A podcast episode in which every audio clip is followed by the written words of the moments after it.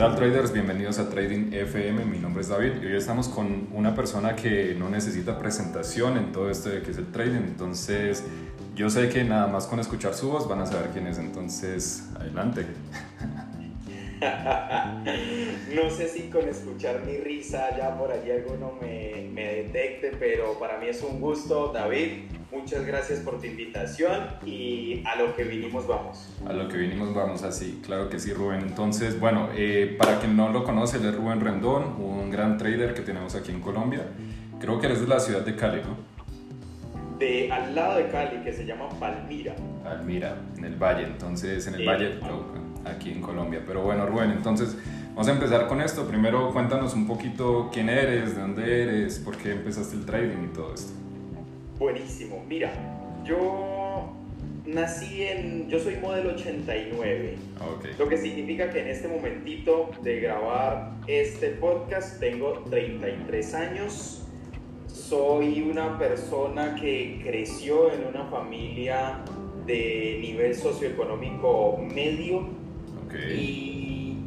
Y en mi campo de estudios fui una persona muy juiciosa y ganadora, pero nunca estudié. Es decir, siempre me, fui, me fue bien porque retenía correctamente la información, nunca estudié en casa, pero al final me iba bien.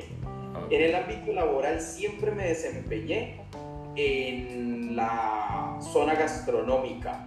No soy chef, amo cocinar, es de las cosas que más me disfruto pero empecé como mesero por allá en el año 2008 en un restaurante de mi ciudad. Tres años y medio más tarde renuncié para montar mi propio restaurante. Tres años y medio más tarde lo vendí y abrí una cuenta para operar el mercado de futuros de Chicago. No significa que apenas comenzara con el trading. Había comenzado desde hacía unos tres años atrás. Pero en el año 2011 no, te estoy mintiendo, espérame, espérame. Mm, en el año, uh, en el año 2011 abro mi restaurante más bien. Y tiempo después lo vendo y en el año 2014 voy a comenzar a invertir en el mercado de futuros.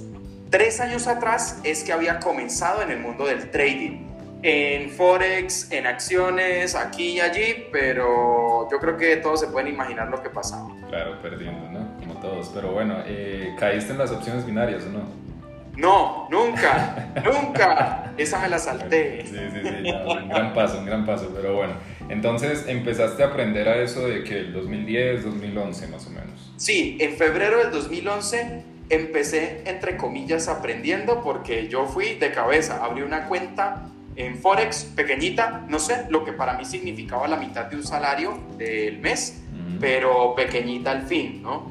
Y eso se quebró en menos de un mes. Ok, uff, una experiencia dura, pero es lo que le pasa a la mayoría ¿no? en este mundo. Así es. Todos empezamos por mi parte, yo empecé en opciones binarias, yo sí caí en la red, entonces nada que hacer ahí, ¿no? Entonces, pero bueno, em, cuéntanos un poquito de tu experiencia aprendiendo. Entonces, me dijiste, empezaste, me imagino, con un, una maestría en YouTube, ¿no?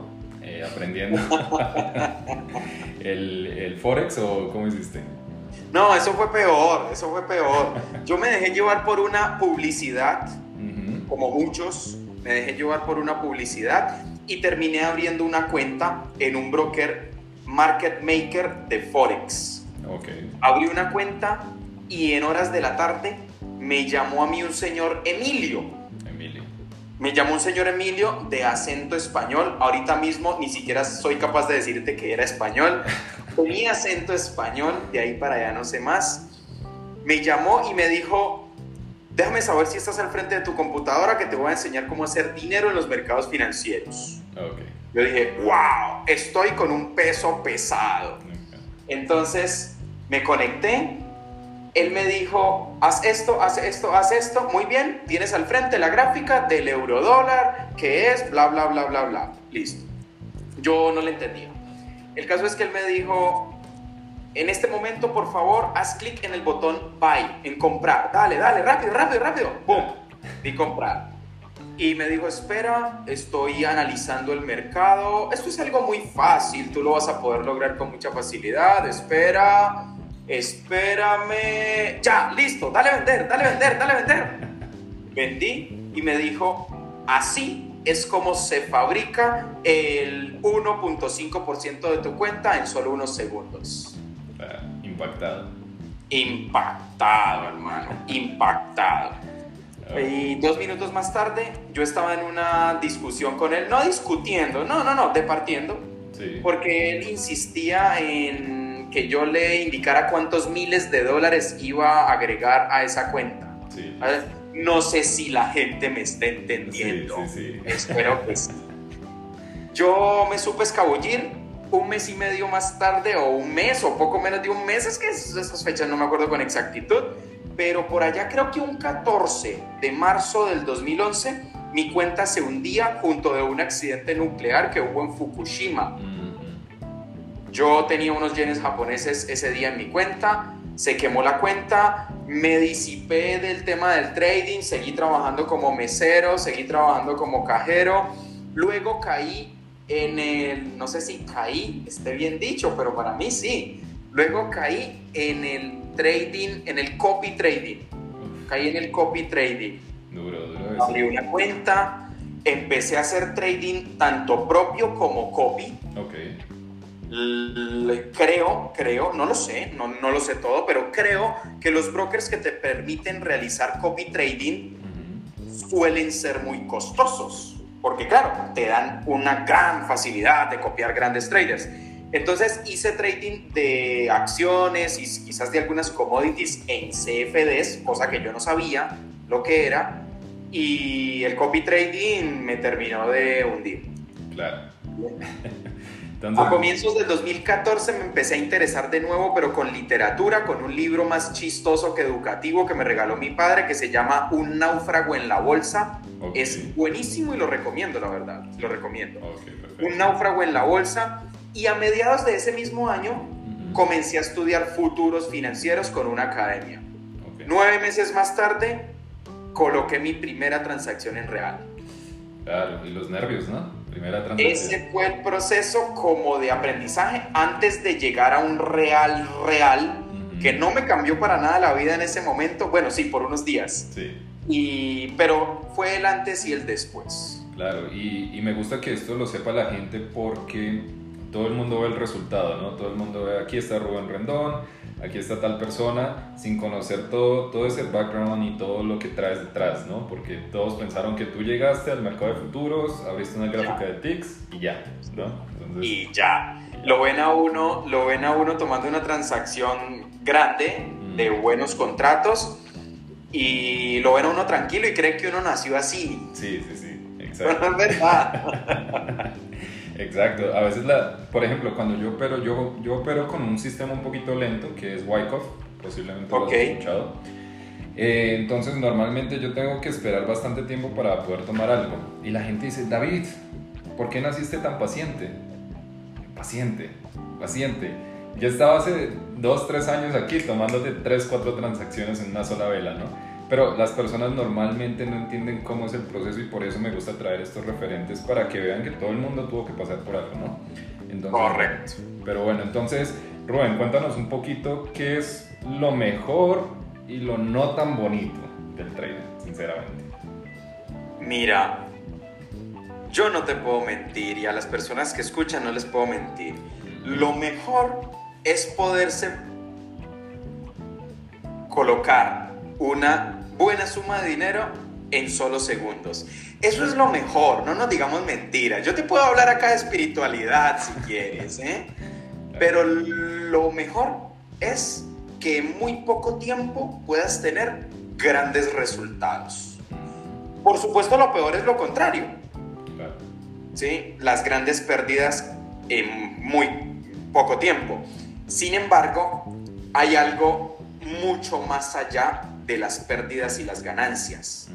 Lo mejor de esto es que te permite tomar el control de tu vida. Hablo de tiempo, emociones, relaciones interpersonales, hablo en general, hablo de tu vida. Sin embargo, lo aquí no es lo peor, aquí es como lo más duro, lo más desafiante es que para poder obtener el control de tu vida, tienes que lidiar con tus peores demonios. Eso es lo más duro, lo más desafiante. Exacto, y como decías tú, ¿no? Cuando todo el mundo entra aquí, es como, bueno, voy a hacer dinero, eh, el, experto me dijo que metiera dinero acá, lo hice, perfecto. Pero cuando te das cuenta es que tienes que mejorar todo tú, cambiar tu mentalidad, paciencia, todo este tipo de cosas que no lo dicen cuando... Si a mí me hubieran dicho, David, tienes que cambiar por completo antes de hacer trading, yo digo, no, yo hago otra cosa. Pero bueno, ¿no? Entonces, perfecto, Rubén. Entonces ya está. Rubén, ya que estás del otro lado y has pasado la fase de aprendizaje y todo esto, estás como entrenando personas, porque creo que entrenas personas también, ¿no? Sí, sí, tengo un grupo privado de entrenamiento. Perfecto, entonces si alguien quiere entrenar con Rubén, ahí lo contactan por, por su Instagram. Eh, si nos pudieras decir como en una frase o algo conciso, si yo te pregunto, ¿qué se necesita para ser exitoso en el mundo del trading? ¿Qué se necesita para ser exitoso en el mundo del trading? Buenísima pregunta. Solo una cosa, ¿verdad? Solo una cosa. Solo una cosa. Me la complicó. Bueno. ¿Qué se necesita para ser exitoso en el trading? Solo una cosa. David, una persona necesita autocontrol. Autocontrol. Por encima del conocimiento, por encima de, de, de todo para mí. Exacto, sí, no, totalmente. Y creo que has leído Trading en la Zona, ¿no? Por supuesto que sí, aproximadamente unas 12, 13 veces. Bueno, muchísimas, ¿no? Pero bueno. Sí, eh, una de las primicias que dice Trading en la zona es que tú puedes tener el mejor método ¿no? del mundo. Puede ser el, el, el, método de los institucionales, pero si tú no manejas tus emociones y no sabes cuándo entrar o, o, no, no controlas ese miedo al entrar, realmente nunca vas a ser rentable. ¿no? Puedes tener un método que sea muy sencillo, pero si, si, no tienes la mentalidad adecuada es muy difícil tener resultados en esto, ¿no? Entonces me gusta esa respuesta autocontrol y creo que la parte emocional es que 80%, 90%. De... Sí, más, para mí lo es casi todo, sí, arriba de 90. Arriba de 90, 95, perfecto. Ok, Rubén, ¿cuándo te diste cuenta que era rentable? Me sorprendí rentable. No, no, me, no fue como que, ay, estoy llegando, llegué, no me sorprendí rentable porque me sorprendí tranquilo. Ok. Me sorprendí tan tranquilo ante una racha perdedora y después me sorprendí tranquilo ante una racha ganadora. Me di cuenta que era rentable y no había suficiente dinero para retirar todavía, pero me di cuenta que lo había logrado con eso, porque el común denominador de los traders mm, se están comiendo las uñas y batiendo los pies de lado a lado cuando están dentro de una transacción. Entonces, todo lo contrario a eso es un buen inicio. Claro, entonces es más como un inicio psicológico, ¿no? Como que sientes, bueno, me siento bien, ya tranquilo, entonces, bueno, un buen inicio ahí, ¿no? Sí. Pero bueno, entonces, Rubén, ¿cómo describirías las fases por las que pasa un trader? Bueno, nos contaste un poquito tu historia, el restaurante y todo eso. ¿Cómo fueron tus fases? ¿Cómo tú empezaste, aprendiste y qué pasó? Bueno, yo las resumiría de este modo. Primero, curiosidad. Curiosidad. Después de la fase de la curiosidad, llega una fase que a casi todo el mundo le, le resuena en la cabeza, que es la convicción. Tú difícilmente vas a hablar con una persona que lleve más de por lo menos un mes en trading que no esté dispuesto a lograrlo a como de lugar. ¿Vale? Ese es factor también bastante común. Convicción. Luego entra una etapa de, de desdicha. Hay una etapa de desdicha, hay una etapa de la duda de si esto es realmente posible o de si realmente yo voy a poder con esto. Después comienza una etapa de, a esa la vamos a llamar a, la etapa de, cuando uno sienta cabeza, lo vamos a llamar una etapa de, la etapa de la verdad, la etapa de, de, lo que realmente existe, de lo que realmente hay, la etapa de la verdad. Es aquella etapa en la que te das cuenta que, entre comillas, que has estado engañado. ¿Con qué? Pues con todo lo que tienes en la cabeza de técnica, de indicadores, de herramientas, de plataformas, de la conexión a Internet, de, absolutamente todo. Entre comillas, porque nadie te ha engañado. O, bueno, habrá personas que sí, pero has estado engañado con lo que crees sobre todo, sobre todas las cosas. Cuando esa etapa de la verdad toca la puerta de la persona, no, no todos llegan hasta ese punto. Cuando esa etapa llega, entonces comienza la etapa de la transformación. Así me sucedió a mí. Yo no estoy diciendo que a todos sea igual. Y después de la etapa de la transformación, ahí comienza la etapa, la etapa lenta, la llamaría yo, que es donde te das cuenta que, que vas lento, pero vas. Sí, ahí vas. Diferente, exacto diferente de lo que pasaba antes, que era que ibas muy rápido, pero para atrás. Sí. Pero para atrás, sí, así fueras ganando, ibas, pero para atrás. Entonces, eh, viene la etapa lenta y después viene la etapa creativa, la etapa en la que te conectas, si te gusta entras, si no te gustas no, y chao. Ya, exacto. Ya, ya está. Perfecto, etapa final creativa, muy bien, muy bien. Sí, es que eh, bueno, yo no, yo no asesoro personas, pero sí tengo personas que me preguntan eh, haciendo trading y ellos me dicen, David, me siento muy frustrado en mi proceso. ¿Cuánto llevas? Cuatro meses. cuatro meses. Hasta ahora estás aprendiendo a manejar Ninja Trader, ¿no? En cuatro meses. Entonces, eh, yo siempre les doy una reflexión del bambú japonés. No sé si la sabes por ahí, que, no sé, el bambú japonés dura como unos 7, 8 años echando raíces, echando raíces. Y en solo dos, tres meses puede crecer 15 metros, ¿no? Es más o menos la apología la que le hago en el trading, porque mientras tú estás aprendiendo es como, bueno, aprendiendo. Y, y el problema del trading es que tú no te das cuenta que estás aprendiendo, ¿no? Entonces estás como estudiando, haciendo, y dices, pero sigo perdiendo, pero no te das cuenta del crecimiento. Cuando llega el punto creativo que dice Rubén, que tienes como la autoridad de decir que puedes entrar, no puedes entrar, ahí es donde ya llegaste, ¿no? Correcto, así es tal cual. Rubén, si pudieras dar, tú eres un duro del psicotrader, entonces aquí el que lo sigue, Rubén es un psicotrader excelente, entonces si pudieras dar también un solo consejo del psicotrading, que te dicen, Rubén, me siento nervioso, me siento mal al operar, ¿qué hago? Una respuesta de, de médico, a ver. Una respuesta de médico, retírate del trading, le diría. Mira, ahorita hablando serio, un solo consejo a una persona que me diga que se siente frustrada es deja de revisar afuera y revisa adentro. Ese es el consejo. Las personas cuando les está yendo mal, revisan su estrategia, revisan su conexión a internet, su plataforma y sus indicadores los cambian. Yo también lo hice, mucho mucho. Y no funciona nada, nada funciona. Nada funciona. Cuando revisamos qué hay adentro, las cosas cambian. Y quizás para muchos eso pueda sonar místico, espiritual, casi religioso. Pero no va a ser otra persona la que va a controlar tus emociones. No va a ser el infeliz que quiere poner el dinero de tu cuenta en la suya el que te va a ayudar a controlar las emociones. O las controlas tú o controlas tu interior o no lo va a controlar más nadie. El trading no es de inteligentes. El trading es de astutos. El trading no es de el más que sabe. El trading es incluso del menos que sabe, pero más se controla, definitivamente. Muy bien.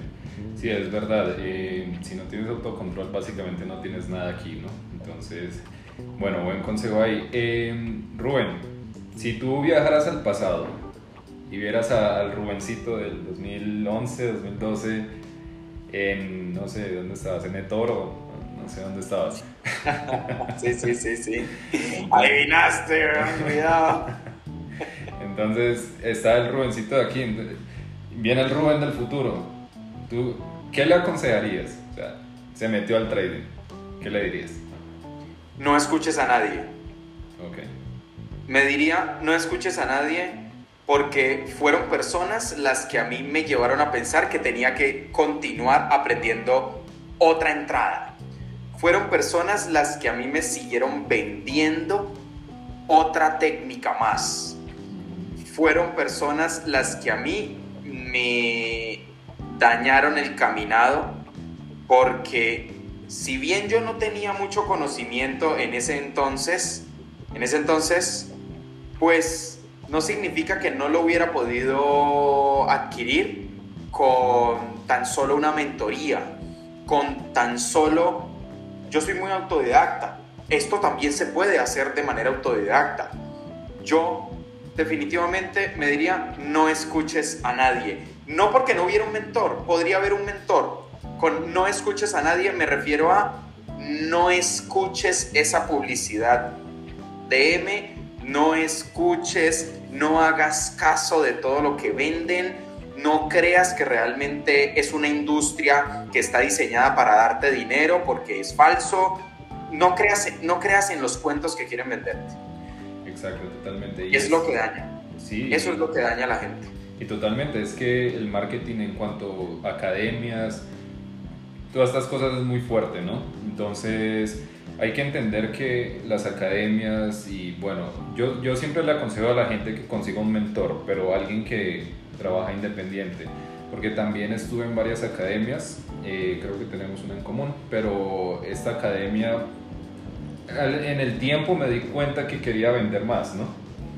Entonces yo me dije, ok, mira, llevo un año o dos años aquí y no he aprendido ni siquiera a entender el mercado, realmente. Y ser autodidacta yo creo que es uno de los pilares más grandes de, de esta industria. O si tú quieres ser rentable en el trading, ¿no? Leer libros, eh, hacer tu propio backtest es lo que realmente te da la confianza, ¿no? Pero bueno. Así es, de acuerdo. Exacto, muy bien. Rubén, ¿qué ventajas tienen los traders de ahora? Por ejemplo, que están aprendiendo hoy en 2022 versus cuando tú aprendiste. Uh, pues en mi mercado los microfuturos son una gran ventaja. Cuando yo, cuando yo abrí mi cuenta, cuando yo abrí mi cuenta para operar en el año 2015, yo abro mi cuenta con un dinero del alma. Era un dinero del alma. Yo era un peladito de, no sé, de 300, 400, cuando muy bien 600 dólares al mes. Y ya sabemos cuánto cuesta después de vivir ese mes. Queda nada. Y mi cuenta fue de 2 mil dólares. Tampoco te estoy hablando de una eternidad de dinero para mí, pero era un dinero sensible. Y a mí un stop a mí un stop me costaba 62 dólares con 50. 62 dólares con 50 va más allá de una semana de pago, de trabajo con el sudor de la frente. Entonces, a pesar de que esto no se debe asociar, porque muy mal hacen los que asocian aquello, pues los mini futuros son costosos, son costosos. Y a pesar de que los microfuturos, que son 10 veces más pequeños, son más costosos al final del día porque la comisión es altísima respecto de la de los minis, pues los microfuturos son una gran ventaja que le permite hoy día a una persona abrir una cuenta propia de 400 dólares y dar un paso más. Yo no pude dar un paso más, a mí me tocó que saltar al vacío. Me tocó que saltar al vacío. Ya sé que para muchas personas 400 dólares es saltar a un vacío, pero ese vacío no, si, ese, si tú crees que ese vacío de 400 dólares te va a joder la vida entera, creo que estás mal relacionado, mal ubicado y con una mentalidad demasiado pequeña. Exacto.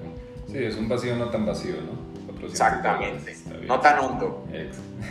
Muy bien. Sí, bueno, hoy en día pues por ejemplo, a mí no me gusta, creo que eh, yo te pregunté antes, justamente para esta entrevista, ¿qué preferías, micros o, pruebas de fondeo? Me, tú me decías como 5 mil veces los micros. Y yo me puse a pensar, Rubén, ¿por qué me dijo 5 mil veces los micros? Claro, cuando te das cuenta es una industria todavía, ¿no? Y si entras a las pruebas de fondeo, va a ser más difícil, ¿no? Poder hacer algo. No entremos en detalle, pero yo prefiero 5000 veces las cuentas propias que las cuentas fondeadas. Yo no digo que sean malas. Yo no digo que sean una estafa, ni más faltaba. Ah, conozco mucha gente que retira. Pues mucha no, pero he conocido gente que retira. Mm, yo no digo que esté bien o que esté mal. Digo que si quieres, que si haces el trading por ti, por una libertad financiera, por una libertad de tiempo y de ubicación, deberías estar siguiendo tus reglas, no las reglas de una empresa. que son bien jodidas, ¿eh? Prácticamente. No Sí, no puedes perder. Sí, no puedes perder. pero bueno. Pero son bien jodidas. Exacto, pero bien. Ok, entonces, eh, Rubén, esto es una pregunta que me hacen mucho porque es una parte del proceso y yo creo que es la parte más lenta y más larga y horrible. ¿Cómo toleraste la frustración durante el proceso? ¿Cómo seguiste en este proceso? En el inicio seguí porque estaba en la etapa de convicción. Entonces en el inicio seguí por la misma razón que la mayoría de personas continúan. ¿Cómo no voy a ser capaz? Esto es mi plan A y mi plan B lo logro o lo logro. Si él pudo, yo también puedo. Entonces seguí por convicción. De otro modo, me da casi lo mismo decirle terquedad. ¿Listo? En el inicio. Pero después seguí porque me di cuenta que podía ser yo. Es decir, durante todo el tiempo de educación y durante todo el tiempo de trabajar a base del conocimiento que a mí me habían inculcado, por no decir vendido, ups, lo dije, inculcado, entonces yo no era yo, era un pelado tratando de ser alguien como me habían explicado que tenía que ser, pero que no daba resultados. Y aún así, me mantuve por la terquedad que también me inculcaron. Me inculcaron que tenía que ser muy terco. ¿Por qué? Porque es la forma de, no sé si me explico, de mantener a alguien allí eh, capacitándose, ¿no? Capacitándose. Y, pero después me, me, me mantuve porque me di cuenta que los resultados estaban siendo yo. Yo soy una persona con ciertas fortalezas, con ciertas destrezas, he desarrollado muchas habilidades con esto, pero yo tengo una esencia y esa esencia ni me la quitan ni me la ponen. Es mi esencia. Yo puedo intentar ser alguien muchos días, pero después vuelvo a ser el que soy. Entonces me di cuenta que ser quien yo era, me refiero a, a, a ser alguien conservador, me refiero a solamente hacer esto y no aquello, a utilizar este tipo de cosas y no estas, a utilizar esta reducida cantidad y no tantas. Cuando me di cuenta que podía ser yo y los resultados ahí era donde estaban, dije, no, de aquí no me sacan ni con violencia. Exacto, sí. Y estaba hablando con un trader estos días y él me decía, él lleva, imagínate esta historia, él lleva 10 años tratando de hacer trading, 10 años. 8 cuentas quemadas, total, en mini. Y él me decía, David, yo no sirvo para el trading. Yo no sirvo para el trading. Pero está, estás imitando a alguien más, ¿no? Entonces, ese es el problema. Tú no eres Ese es el problema. Ese es el problema. De hecho, me centro mucho en ello cuando voy a dar desde un consejo hasta una mentoría completa. Yo, yo tengo una hipótesis que para mí es teoría, hipótesis para los demás, para mí es teoría poco salida, y es que cada trader debe tener su propia estrategia. ¿Por qué? Porque donde he visto yo un trader rentable con exactamente las dos transacciones o tres transacciones que le enseñaron en su academia. No, siento que el trader realmente rentable es aquella persona que se lo ha tomado tan en serio, que ha desarrollado sus backtestings, que ha desarrollado sus laboratorios que le ha añadido una cosita aquí, una cosita aquí, pero a través de su análisis y de su procesamiento de información, no a través de los ojos del mentor. exacto, totalmente. Sabes, una, una de las cosas que más me costó en mi proceso, yo podía analizarte todo el gráfico, pero el punto de entrada a mí me costó un montón. Y yo le preguntaba a todo el mundo, no, ¿cómo entro? No, David, mira, acá entras y todo va a estar bien y yo, yo siempre hago la, la, analogía que es como, has visto ese juego, que uno se tira para atrás y tus amigos te, te, te, soportan, ¿no? Yo sentía eso cuando iba a entrar. Yo sabía que funcionaba, pero igual da nervios.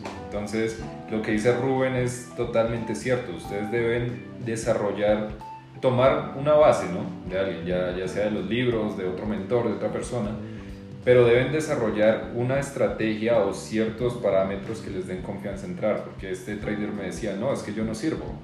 No, no es que tú no sirvas, es que tu estrategia no está contigo, ¿no? Entonces, de acuerdo a personalidades y esta cosa. Exactamente. Pero bueno. Ni siquiera se puede decir que la estrategia no sirve. Lo que no sirve eh, es la unión de tu estrategia y tú. Exacto, porque imagínate, si tú eres súper nervioso y vas a tomar trades de un recorrido muy amplio, vas a estar muerto, ¿no? Entonces, claro. Ahí está, pero bueno, Rubén, entonces cuéntanos un poquito de, tu proceso, cómo enseñas, cómo los traders pueden contactarte, cómo pueden aprender contigo y eso. David, mira, yo honestamente, yo no me dedico esto. Yo tengo bastantes cosas que atender, tengo varios negocios que atiendo, negocios, eh, empresas, proyectos, más que negocios. Empresas, tengo por allí algunas sociedades y tengo varios proyectos andando. Sin embargo, y debido a la insistencia de la comunidad que yo mantengo en las redes sociales, este año he vuelto a las mentorías de trading. Anteriormente no lo estaba manejando. Yo me retiré en el año 2020. En el año 2020 hice algo que fue gratuito para todo el mundo y ya. Pero he vuelto a las mentorías de trading este año y lo hago desde el estilo de vida que las personas por lo menos dicen que buscan, que es libertad de tiempo, libertad de espacio yo hoy día opero los mercados financieros entre dos y tres días a la semana. Entre dos y tres días a la semana. Estoy en...